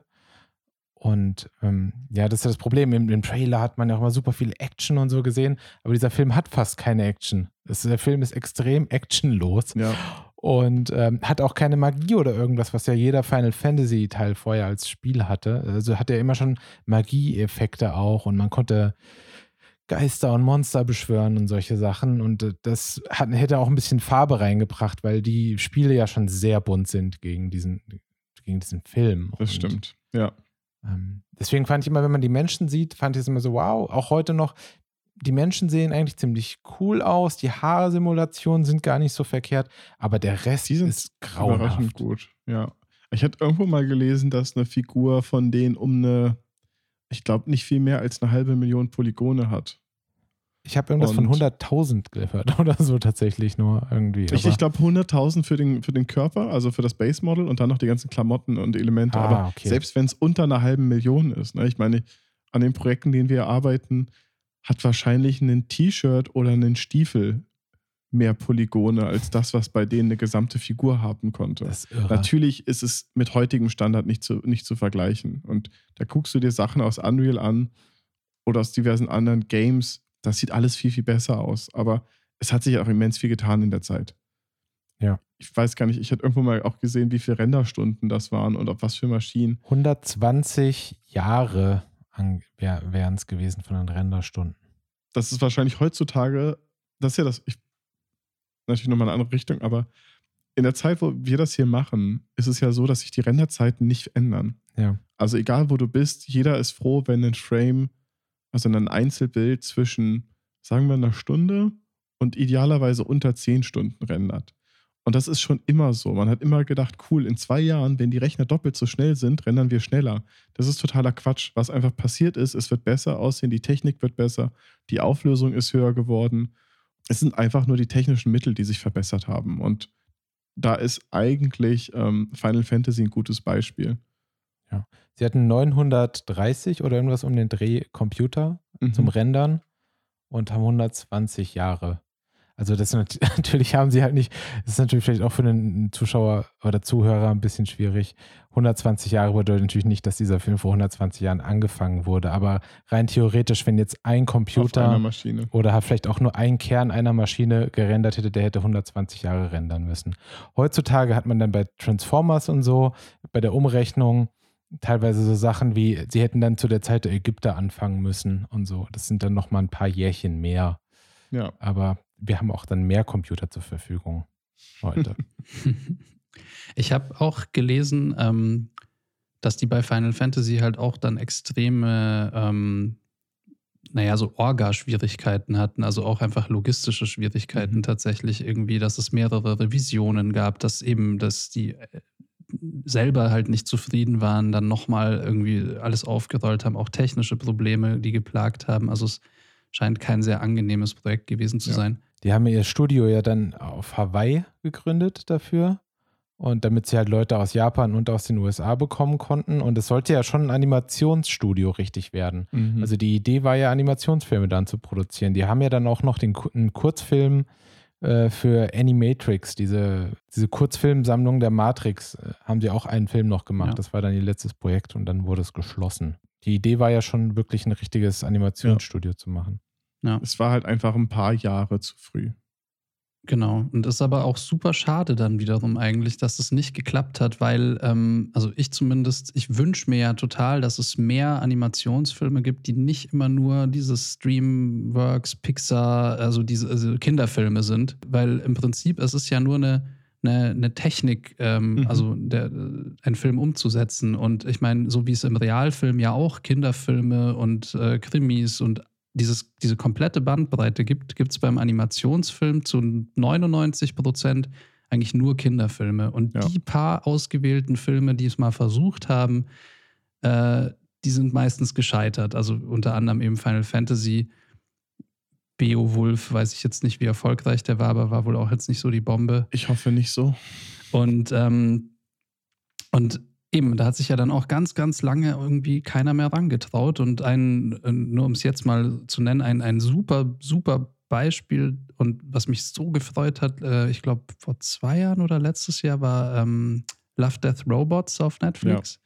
Also so eine, so eine Art Kurzfilmreihe, wo viele Animationsstudios auf der Welt, also jede Folge wurde von einem anderen Studio produziert oder fast jede Folge. Und, Mhm. ähm, und das ist alles Zeug für Erwachsene. Das ist, also da geht es eben, wie der Name schon sagt, Love, Death, Robots. Also ähm, es geht um Tod, es geht um Sex, es geht ähm, um Gewalt, ähm, es geht um, um teilweise auch psychologische Themen, äh, Roboter dann eben in den meisten Fällen auch. Und es sind ähm, und es ist Wahnsinn, wie gut diese, diese Serie ist. Ähm, und ja. Ähm, ja, also ich hoffe, dass es in Zukunft mehr davon geben wird wieder und die Leute sich das ein bisschen mehr trauen. Auch wenn wir denn weit in die Zukunft greifen, aber es gibt halt für mich nur einen vergleichbaren Film mit Final Fantasy, der was ähnliches probiert hat für Erwachsene. Und auch wenn es nicht zu 90% stimmt, aber es ist Warcraft. Da gibt es ein bisschen was Menschliches drin, aber auch selbst sie sind stark verfremdet oder auf irgendwelche Körper gesetzt. Aber der ist fast zu 90% Full CG. Ich konnte damit gar nichts anfangen. Ich stecke aber auch nicht in der Warcraft-Universum drin. Er ist auch nicht wirklich gut weggekommen, filmisch, glaube ich. Also ich glaube, auch der war so eher im unteren Viertel bei den äh, Ratings. Aber ich habe zumindest von vielen Fans gehört, dass er zumindest visuell und so weiter sehr treu zu, zu dem war, was sie erwartet haben. Ich bin im Kino eingeschlafen, also ich bin da jetzt auch. Der Film war filmisch auch nicht, nicht gut. Ich fand also optisch extrem gut. Also Thrall am Anfang, irgendwie dieser Close-up von seinem Gesicht, also von diesen Orks, das ja, die ja auch bei Beta gemacht worden sind. Ähm, das sieht wahnsinnig, wahnsinnig gut aus. Und ich glaube eben, wie du schon sagst, die sind schon vom, vom Style und vom Look her den äh, Fans schon treu geblieben, weil ja auch die Charaktere in Warcraft irgendwie so ein bisschen andere Proportionen haben, mhm. so ein bisschen kleinere Körper, größere ähm, Gliedmaßen. Ähm, das ging natürlich bei den Schauspielern dann, dann nicht, aber die haben schon so, so Rüstungen, die dann auch so ein bisschen zu ja. groß und zu schwer sind. Ähm, aber also ich, ich weiß noch, als ich den Film gesehen habe, ich fand den auch nicht toll. Ich habe mich aber eben auch geärgert, weil ich mir dachte, jetzt hat es wieder wer versucht und mhm. jetzt ist es wieder scheiße geworden. Und warum kann's, warum ist es so? Warum kann, können Animationsfilme nicht einfach gut sein? Ja. Aber ich würde jetzt Avatar zum Beispiel auch zu Animationsfilmen zählen. Definitiv. Und ja. ähm, ich meine, der hat mir persönlich zwar nicht gefallen, aber der war ja durchaus erfolgreich. So. Also nur das Problem ist, dass man halt, wenn ja. man wirklich dann auf Fotorealismus gehen will, dann muss man echt viel Geld in die Hand nehmen. Ich meine, bei Warcraft haben sie es ja auch gemacht. Beides Veta, oder? Ja, beides. Ja. Aber das stimmt schon. Also ich meine, handwerklich natürlich herausragender Film. Ich bin total enttäuscht. Also ich bin überhaupt kein Warcraft-Fan, aber ich bin auch deswegen enttäuscht, weil ich Duncan Jones als Regisseur eigentlich sehr schätze und es natürlich Mhm. sehr schade fand, dass irgendwie er dann da auch nicht mehr rausholen konnte. Aber ich glaube auch, dass dieser Stoff nicht unbedingt sein, sein Gebiet ist. Ich glaube, er geht auch mehr so auf menschliche Emotionen und Ja. interessante Geschichten. Sorry, sollte kein Diss sein. Wenn man sich die Warcraft, die ganzen Trailer angeguckt hat, also ich habe mich immer so drauf gefreut, wenn ein neues Warcraft äh, oder World of Warcraft Expansion ähm, rausgekommen ist, weil es das hieß, es gibt neue Trailer, es gibt neue Teaser und so weiter. Und vom 3D-Aspekt, sich die Sachen anzugucken, die Blizzard da zusammengeschustert hat, das war extrem großartig. Es war immer natürlich dieses klassische Game Cinematic. Es hat keine Story, sondern es tauchen coole Charakter auf, die bedeutungsschwanger ins Bild laufen und dann prügeln sie sich und alles geht kaputt. Das war schon cool, aber das reicht natürlich nicht, um einen Film zu tragen. Tja, sie scheitern immer am Inhalt. Ja. um nochmal kurz zeitlich ein bisschen zurückzugehen, ich glaube, die Jahre 2000 bis 2010 könnte man als das düstere Zeitalter der Videospielverfilmungen Ja. ansehen, die beherrscht wurden von dem dunklen König Uwe Boll hauptsächlich. Lord Boy. Ja. Äh, ich meine, es gab noch ein paar andere Filme, die er nicht gemacht hat, die auch furchtbar waren, aber Uwe Boll hat auf jeden Fall maßgeblich dazu beigetragen, sehr schlechte Videospielverfilmungen zu machen. Ja. Das ist leider ein ganz großes Problem gewesen, was halt auch Videospielverfilmungen nochmal sehr in Verruf gebracht hat.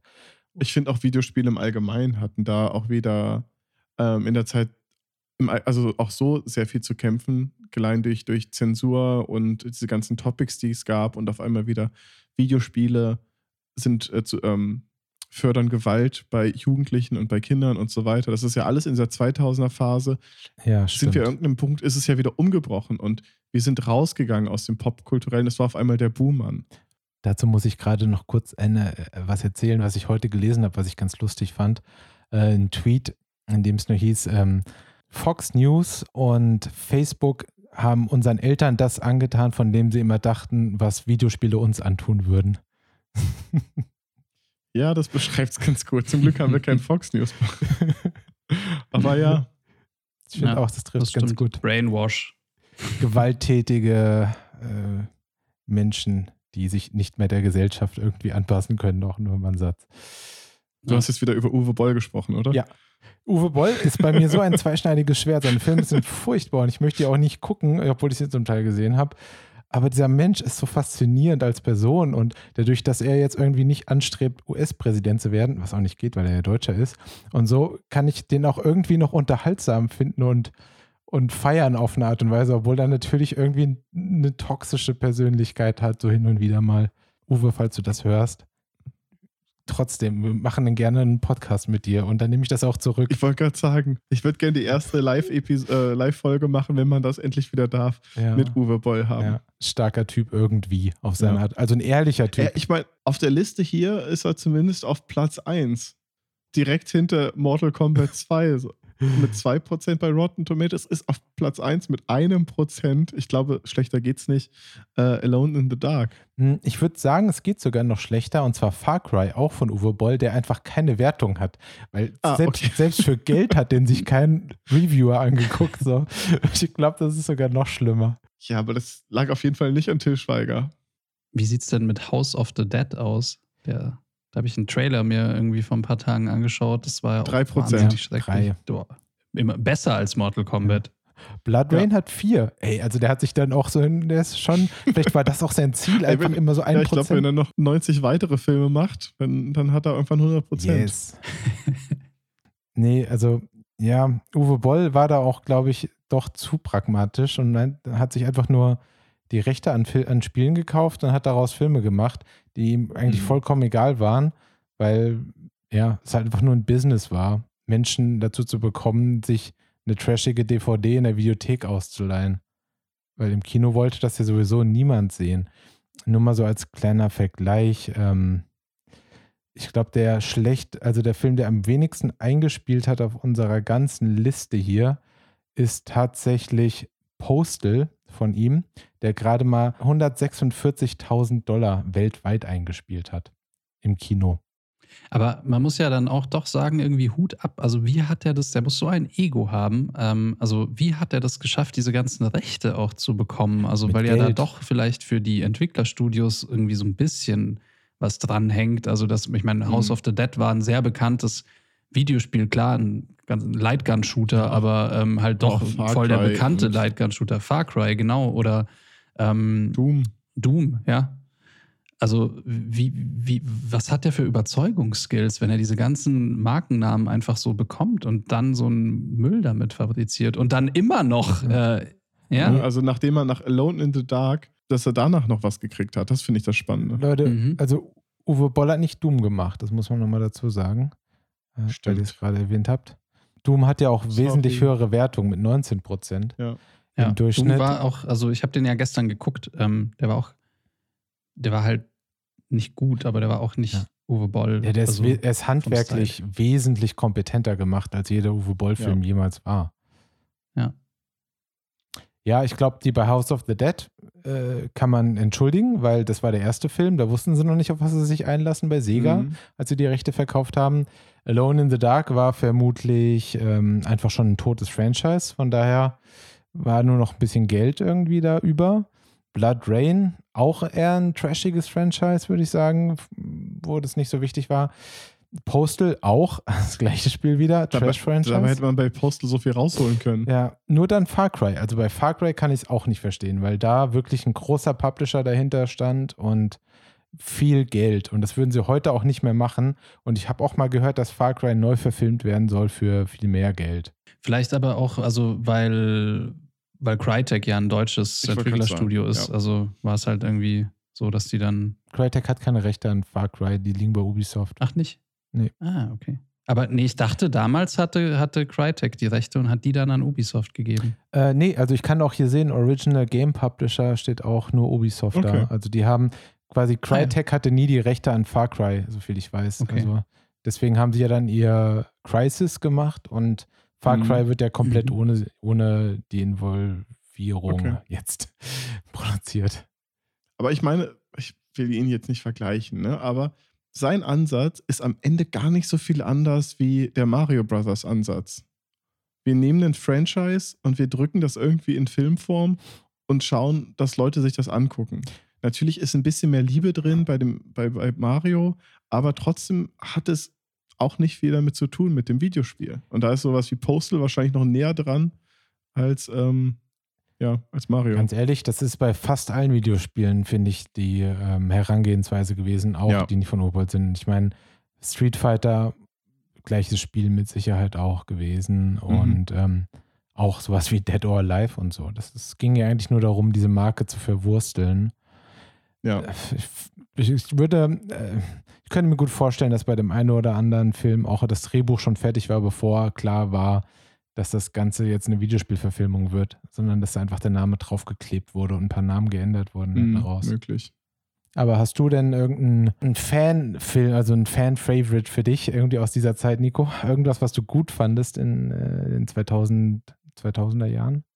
Naja, ich, weil wir es gerade eben schon erwähnt haben und ich gestern den Film gesehen habe, äh, Doom, also ich fand den gar nicht, also wenn man das mit diesen anderen Videospielverfilmungen vergleicht, ähm, der war nicht gut, aber der war irgendwie jetzt auch nicht schlecht. Also es war plump. Es ist eigentlich so, dass der ganze Film, da gehen eigentlich die ganze Zeit nur ähm, Leute durch Gänge ähm, und, und schießen.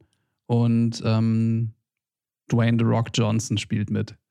ähm, was, was ich lustig fand, also ähm, als ich den gestern geschaut habe, war, dass da gab es auch einen Professor Carmack. Das war irgendwie der, Hm. Der Professor, der wohl verantwortlich ist für dieses äh, Projekt, ähm, das dann letztendlich diese, also in dem Film sind es irgendwelche, also da mutieren die Menschen dann in diese Monster.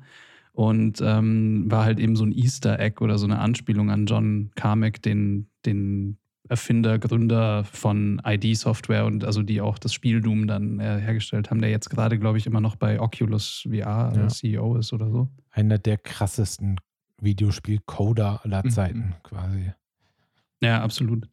Also der hat die Videospielbranche schon gut mitgestaltet. Ja. Ähm, ansonsten, ja, aus dieser Zeit, also es sind, glaube ich, einfach die, die dunklen Jahre. Also mich, mir fällt da irgendwie nichts ein, was wahnsinnig gut ist. Ich glaube, was man vielleicht erwähnen sollte, was, was gut ist, was jetzt nicht direkt eine Videospiele-Verfilmung ist, ist Pokémon, weil es halt doch irgendwie das eine Ding ist, das für mich ähm, zweifellos funktioniert als, als Serie, als Zeichentrickserie und als Spiel, weil es, glaube ich, auch einfach von vornherein als solches ähm, geplant worden ist, Okay. weil gesagt wurde, also hey, wir machen einfach eine Serie und ein Videospiel und wir für das was also ne, wir, die Leute sollen sich das Videospiel kaufen, sollen sollen diese ganzen Pokémon sammeln und die Serie auch noch gucken und das hat das geht beides so wunderbar Hand in Hand, dass das ganze Ding Mhm. ja bis heute noch läuft und jetzt auch wieder vor ähm, zwei drei Jahren eine, eine Renaissance erlebt hat mit mit Pokémon Go. Ähm, also ist wie gesagt kein Realfilm, aber das ähm, hat wahnsinnig gut funktioniert und ähm, ja, Aber wie, wie war das denn eigentlich bei Pokémon? Äh, Es, gab's die, es gab ja die Karten und es gab Mhm. die Serie und es gab das Spiel. Also das, das äh, Gameboy-Spiel. Aber war das Gameboy-Spiel das erste oder war es eigentlich nur eine Game, ein Videospiel zu einer Serie oder zu einem Kartenspiel? Nicht, ich glaube, wie Nico sagt, ich glaube, das Videospiel und die Serie wurden gleichzeitig ähm, konzipiert. Okay. Und Und es war von Anfang an so geplant. Ich glaube, das Kartenspiel kam später. So hatte ich das auch mitbekommen, ja. Also ich, ich weiß es noch, dass, äh, also es gab ja zuerst Pokémon Rot und Blau. Ich, ich war leider nie so super tief drin, weil ich war, glaube ich, ein Jährchen zu alt oder zwei für Pokémon. Also es haben immer die Jahrgänge unter mir, haben es voll gespielt ohne Ende. Ähm, Ich zum und Beispiel. Ich war da gerade so ein Jahr zu alt, glaube ich. Und ich habe mir die, ähm, die rote Edition auf dem Gameboy noch gekauft und mit einem Freund zusammen gespielt. Und ich weiß auch noch, dass wir dann da auch ähm, Pokémons getauscht haben, weil das war ja auch irgendwie was Besonderes. Also jetzt bei Videospielen. Genau. Und also, dass du auch, dass du auch in der roten Edition bestimmte Pokémon ähm, finden konntest, die es in der blauen nicht gibt und umgekehrt. Und um alle zu finden, musstest du tauschen. Das war halt wie perfekt für den Schulhof geeignet einfach. Ähm, und und die Serie, ähm, die habe ich tatsächlich aber öfter geguckt. Also ich habe das Spiel gar nicht so oft gespielt, aber es war so, dass wenn man halt aus der Schule heimgekommen ist, dann liefen ja immer auf RTL 2 ähm, Zeichentrickserien und ähm, meistens habe ich da so einen Mittagsschlaf gemacht und habe mir halt dann irgendwie, bin halt bei Pokémon eingepennt oder so, aber ich habe es doch regelmäßig irgendwie geguckt und ich kannte so die ganzen Charaktere und ähm, ja, also soweit ich weiß, ist es einfach, ähm, genau, war die Idee von vornherein, wir machen eine Serie und ein Videospiel, beides Mhm. zusammen.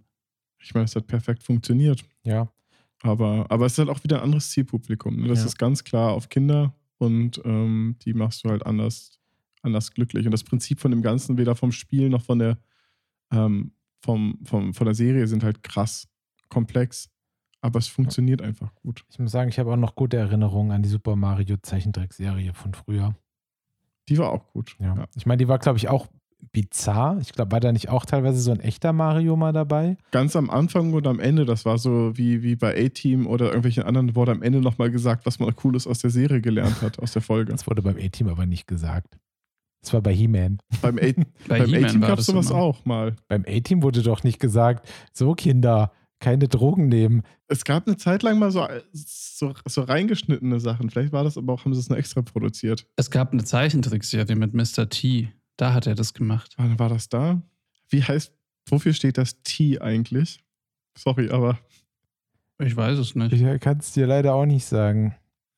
ich dachte, wir können jetzt endlich so ein ewiges äh, Rätsel lösen. Nee, nee, das wird jetzt in, diesem, in dieser Sekunde, glaube ich, nicht passieren. Schade. Ähm, ich meine, es gab dann, ich finde, zwei Filme, die noch erwähnenswert waren, die in den 2000er Jahren rauskamen, die versucht haben, schon echte Filme zu sein, ohne jetzt andere Filme beleidigen zu wollen. Oder drei. Okay, es gibt drei. Also Hitman und Max Payne waren beides keine besonders guten Filme, aber sie haben sich Alter. schon ernst genommen und wollten irgendwie ein Film sein, so ohne trashig rüberzukommen. Äh, ja, von beiden kein großer Fan. Wenn ich mir einen aussuchen müsste, wäre es Max Payne. Den fände ich dann immer noch, weiß ich nicht, besser ist vielleicht das falsche Wort, aber ich mag einfach Film Noir mehr als 0815 Actionfilm, der einfach gar nichts kann. Bei Max Payne habe ich es einfach nicht verstanden, wie man das ins Sand setzen konnte. Also der erste Teil, das erste Spiel war so großartig, das war so gut erzählt, das war grafisch so gut. Auch da hätte man gar nicht viel anders machen müssen. Nee. Also die Story im Spiel ist definitiv besser als im Film und das Ja. ist schon verrückt. Haben die groß in dem Film, ich kann mich auch wenig dran erinnern, wie viel wurde da die Bullet Time eingesetzt? Ein bisschen. Also wir hatten schon so Ein ein, paar bisschen? Slow-Motion-Momente dann drin. Das war dann immer, wenn Leute quasi Drogen genommen haben, weil es ging ja primär um diese Drogen, die dann Halluzinationen hervorgerufen haben. Für unsere Zuhörer, die nicht wissen, was Bullet Time ist, das ist im Spiel, also diesen Effekt hat Max Payne quasi zum ersten Mal richtig krass eingesetzt. Und das ist, wenn man dann springt äh, zum Beispiel und die Zeit vergeht dann langsamer und man kann, man sieht, wie die, wie die einzelnen Patronen so durch die Luft fliegen. Ähm, was dann, also so eine, so eine Art Slow-Mo, was dann später ja auch ganz oft in anderen Spielen ähm, oder auch in Filmen benutzt worden ist. Ich fand aber auch Matrix hat das ja auch schon gemacht. Naja, Matrix waren ja quasi Genau, die Matrix ersten. dann als Film, ja, stimmt, hat davor eigentlich auch schon, klar. Ähm, und im Spiel Max Payne. Ja. Aber auch so ein, eigentlich hätte es halt so ein Film sein können, der mehr so in, in diese Stylo-Action-Filme geht. Also ich kann mich halt erinnern, als ich Max Payne gespielt habe, hat man natürlich die ganze Zeit Quicksave genommen, immer wieder gespeichert und ist um jede Ecke rumgesprungen und hat versucht, maximal cool in der Bullet Time die Gegner zu erschießen. Und wenn es nicht geklappt hat, habe ich neu geladen, um es nochmal viel, viel cooler zu probieren. Und alleine dieses Element hätte man einfach zu so einem wirklich krass gut aussehenden Actionfilm machen können, wo dann wahrscheinlich selbst sowas wie, wie John Wick oder sowas ja, nicht, nicht schlecht ausgesehen hätte, weil John Wick mehr auf äh, Faustkampf und direkten Kampf ist. Aber es ist halt trotzdem, es, es lebt einfach vom Stil. Es hätte davon leben können.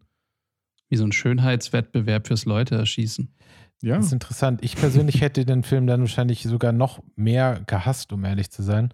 Weil für Mhm. mich persönlich war halt ähm, bei Max Payne wirklich so diese düstere Noir-Erzählweise genau das, was mich so an diesem Spiel überhaupt angesprochen hat. Und das Ja. ist halt so sehr äh, ab 18 war, gefühlt. ja war es ja. Ich meine, die vier Hauptfigur war super erzählt. Ja. Ne? Die, die, diese krummeligen Typen und den ganzen Kram, den du da miterlebst mit seinem mit dieser komischen Drogensequenz oder Traumsequenz, wo man das tote Baby findet. Und Ja.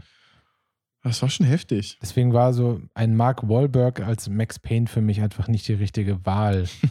Das, Das. Es wollte aber halt auch einfach schon an auch wieder ein Film irgendwie sein, der eine Ju Jugendfreigabe in den USA bekommt und dementsprechend konnte es nicht so düster und Ja. brutal sein wie und auch nicht so viel irgendwie auf die Drogen irgendwie eingehen, wie das jetzt in, im Spiel der Fall war. Aber natürlich gab es auch noch Silent Hill, ein Film, der meiner Meinung nach sehr unterschätzt ist. Was sagt ihr denn zu diesem Mhm. Film, Nico? Ich habe den Film nicht gesehen. Ich habe alle Silent Hill Spiele gespielt, aber ich habe den Film nicht gesehen. Es gibt ja zwei Filme, ne? Aber man darf nur einen gucken. Daniel, du hast den gesehen und Ich habe ihn gesehen. Ähm, ich könnte jetzt hier nicht mehr die Handlung zusammenfassen, aber er war gut. Er war, hat sich halt angefühlt wie ein, nee, nicht direkt wie Silent Hill das Spiel, aber das, ich fand so Atmosphäre und Flair und so, das war schon sehr, sehr ähnlich. Und trotzdem war es halt, hat es auch als eigenständiger Film gut funktioniert. Und es war halt ein ganz guter Film. also ich finde, dieser Film, ich, ich kann jetzt nur aus meiner Sicht sprechen und nicht aus der Sicht aller Silent Hill-Fans, aber mich hat es als Silent Hill-Fan irgendwie sehr abgeholt, weil der Komponist der gleich war und Silent Hill so viel von der Musik lebt, Mhm. finde ich, und einfach die einen extrem guten Soundtrack hatten. Der Film war ein bisschen holprig teilweise, dadurch, dass irgendwie, also die Szenen mit Sean Bean waren ein bisschen merkwürdig reingeschnitten, weil eigentlich gab es in diesem Film nur Frauen und dann war ihnen aber dann beim Testen das doch zu unangenehm, dass keine Männer in diesem Film vorkamen und dann haben sie diese Szenen mit Sean Bean, dem Vater, der sie, ähm, der seine Frau und seine Tochter sucht, quasi noch nachträglich eingebaut in den Film, um ein Ach, bisschen mehr wirklich? Mann im Film zu haben. Vollkommen unnötig, meiner Meinung nach, weil dieser Film funktioniert mit nur Frauen viel besser gefühlt, weil, also die Thematik hat ja auch so ein bisschen was von Hexen und Paralleldimensionen und so und das passt Mhm. eigentlich alles ziemlich gut. Ich meine, natürlich finde ich die ein oder andere Perücke bei manchen Personen ein bisschen, bisschen cringy, weil das immer das Problem ist bei Videospielverfilmungen, dass sie teilweise sich dann zu hart an dem Artwork der Spieler irgendwie aufhalten Mhm. und das funktioniert halt nicht immer, weil Videospielcharaktere sehen teilweise lächerlich aus und die muss man nicht so eins zu eins übersetzen. Naja, aber dann gab es halt irgendwie dann doch echt ein paar coole Szenen und der Film war sehr brutal. Und ähm, das hatte mich damals im Kino sehr überrascht, aber positiv überrascht. Nico, du musst den mal gucken als Mensch, der alle Silent Hill-Teile gespielt hat, auf jeden Fall. Ja, sollte ich Ja. mal. Ich habe es mir auch schon echt also öfter vorgenommen und bin irgendwie nie dazu Ja. gekommen. Nur Silent Hill Revelations, der dann zu diesem ganzen 3D-Hype kam, der dann auch in 3D gedreht wurde, ist natürlich super Trash. Wenn ich mich nicht irre, sogar mit Jon Snow, ähm, also dem Kit Harrington oder wie er heißt der Schauspieler. Mhm. Ja. Aber ähm, da war es dann halt auch direkt wieder vorbei. Der hat auch irgendwie, was hat der? 10% bei Rotten Tomatoes, der zweite Teil. Na, besser als Uwe Boll. Ja. Gut. Nee, aber- Aber ich glaube, so viel haben die Uwe Boll-Filme zusammen bestimmt. ja, oh je. An der Stelle muss ich mal kurz unterbrechen. Unser Gespräch geht noch etwas länger weiter, aber ich mache jetzt hier mal Stopp und wir teilen das Ganze in zwei Folgen. Und von daher verabschiede ich mich auch von Daniel und Nico und freue mich, wenn ihr beim nächsten Mal auch wieder dabei seid für Teil 2 des Videospiel-Podcasts. Tschüss, tschüss.